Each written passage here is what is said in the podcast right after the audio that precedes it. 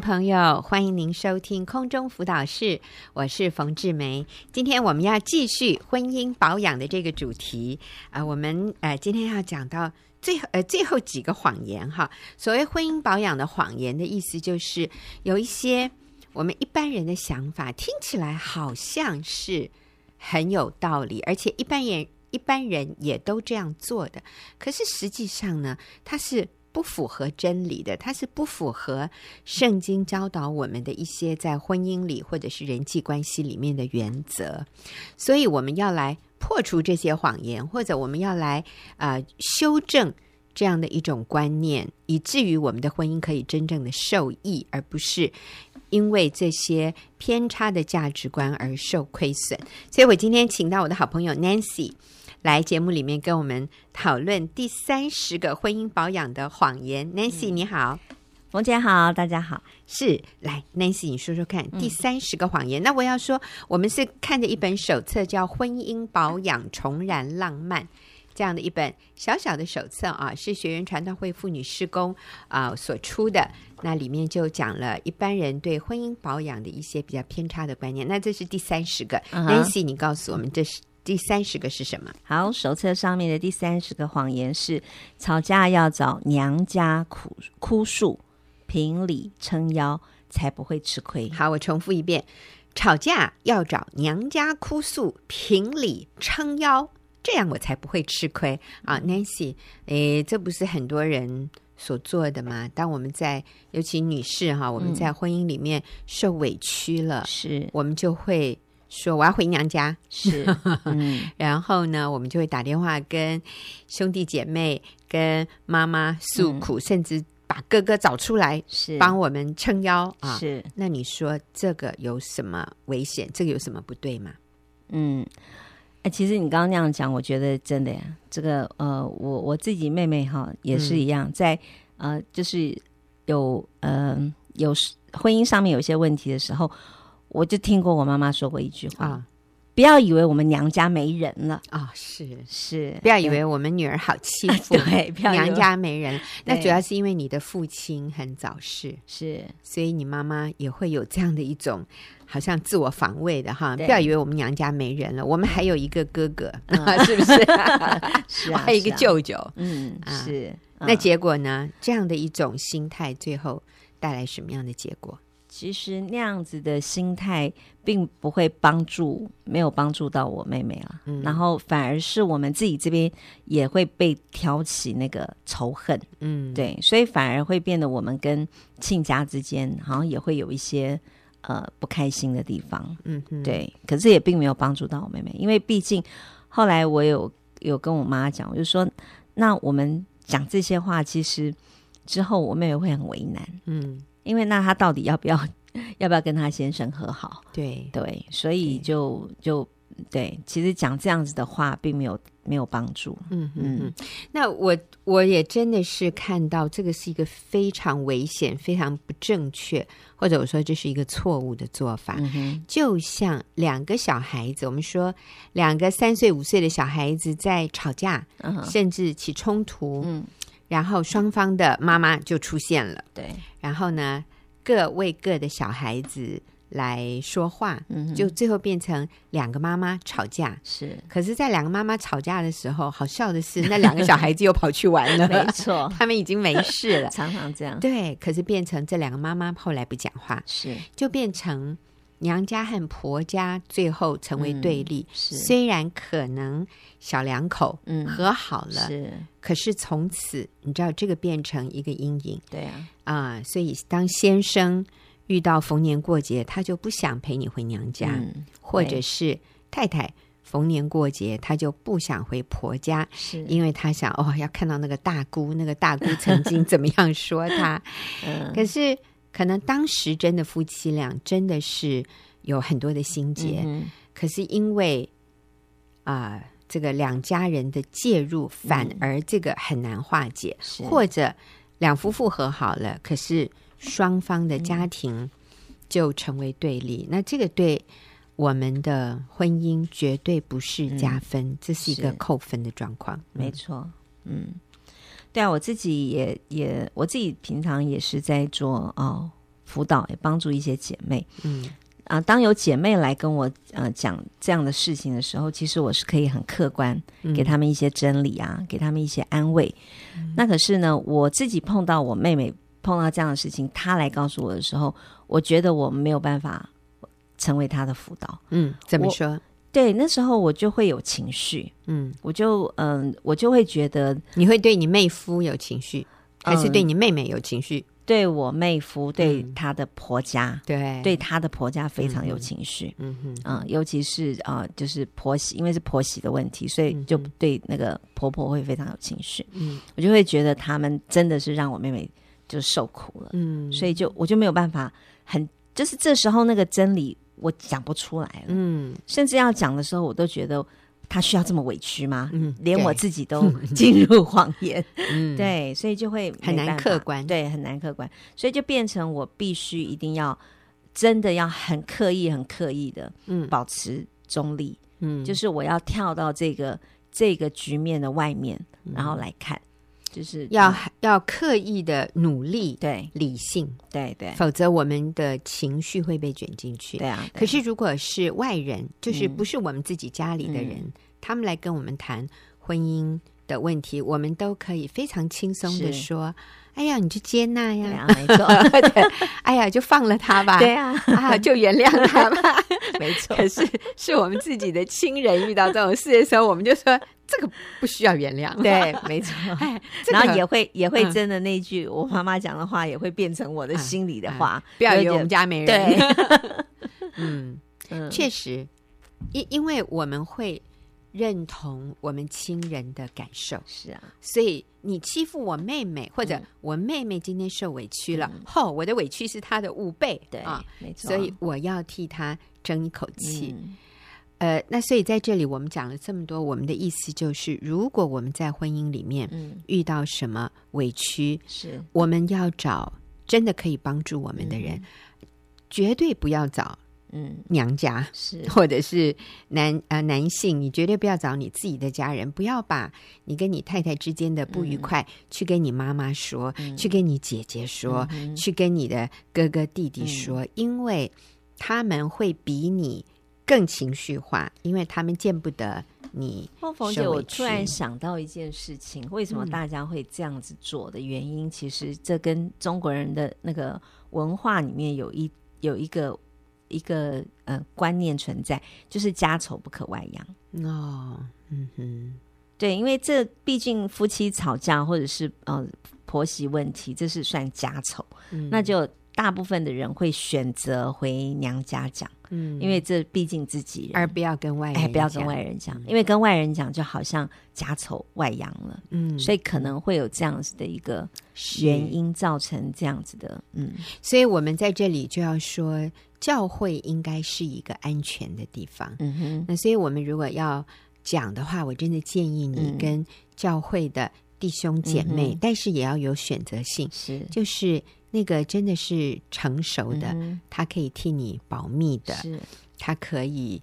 了解你，并且帮助你来面对婚姻困难的，嗯、而不是就跟你说那离婚吧，离婚吧。那 如果我们在教会里也都在劝人离婚，那我们跟外邦人有什么不一样啊？嗯、如果我们嗯、呃，身为基督徒的，我们不愿意为了真理来受一些苦，那我们跟不信主的人有什么区隔呢？嗯，所以我想，呃，我们在教会里面如果有朋友。有弟兄姐妹来跟我们诉苦，嗯、讲他家庭里面的问题，嗯、我们也要真的是用圣经的真理正面的来帮助他。是、嗯，我们也要小心，不要一起同仇敌忾啊！然后要记得，我们的仇敌永远是魔鬼撒旦，嗯、而不是血肉之躯。嗯、所以，我们不是用诡计，不是用诡诈，哈。就是谍对谍啊！我们一定要走在光明中，所以我们不去呃查，我们不去什么找征信社，嗯、我们不去找律师替我们嗯。打官司。嗯、那当然，如果对方告我们，像有一些哈呃有外遇的男人，他他要呃诉请离婚上法院，嗯、那必要的时候我们请律师，嗯、但是不是去攻击对方，嗯、不是替我们争一口气，是。而目的是为了保存这个婚姻。嗯。那我们刚刚讲到的就是说，因为娘家或者婆家，就是如果我是男的，嗯、那就是我的婆，就是算婆家吧。嗯、那如果是就是我自己的爸妈家，嗯、我有婚姻有问题，我不去找他们来、嗯、呃来替我解决，嗯，我要自己想办法解决，或者找比较啊、呃、中立的人。嗯是。来帮助我客观的看这件事。嗯、那如果是女士呢？我们不回娘家诉苦，嗯，因为这个会造成娘家的人对我的配偶有非常大的成见，嗯、是。以至于将来让我的配偶面对我娘家的人的时候是难上加难，嗯、双方都很困难。是，那我自己其实啊、呃、也看过几个这样的例子，有一个非常明显的就是有一位姐妹，她的先生。有外遇，嗯、哼。那婆婆也是完全挺先生这边的，嗯、所以这个姐妹当然就离家出走，嗯、她就回娘家去。那她的爸爸在地方上是有钱有势的人，嗯、哇，看到女儿受这样的委屈，绝对嗯。不可以容许的。嗯、就像刚刚 Nancy 说的，你不要以为娘家没有人哈，嗯、我们这里势力比你们还厉害，嗯、所以她的父亲。就立刻嗯。叫这个女孩子，你我们开始进行离婚，但是我们要告这个男的，嗯、所以就去捉奸了，找证据了。嗯、然后这个爸爸也跟女儿说：“女儿你啊、呃，你不要担心，嗯、我会找最好的律师来帮你向你先生嗯要所有我们可以要到的钱。嗯”那因为这个女孩子的这位姐妹，她的先生还算是。呃，工作做得很好，收入也颇高的，嗯、所以这官司就开始打。那当然啦，因为男方理屈嘛，嗯、因为男方自己有外遇。嗯，嗯，其实我真的要说，这个婚是可以不用离的。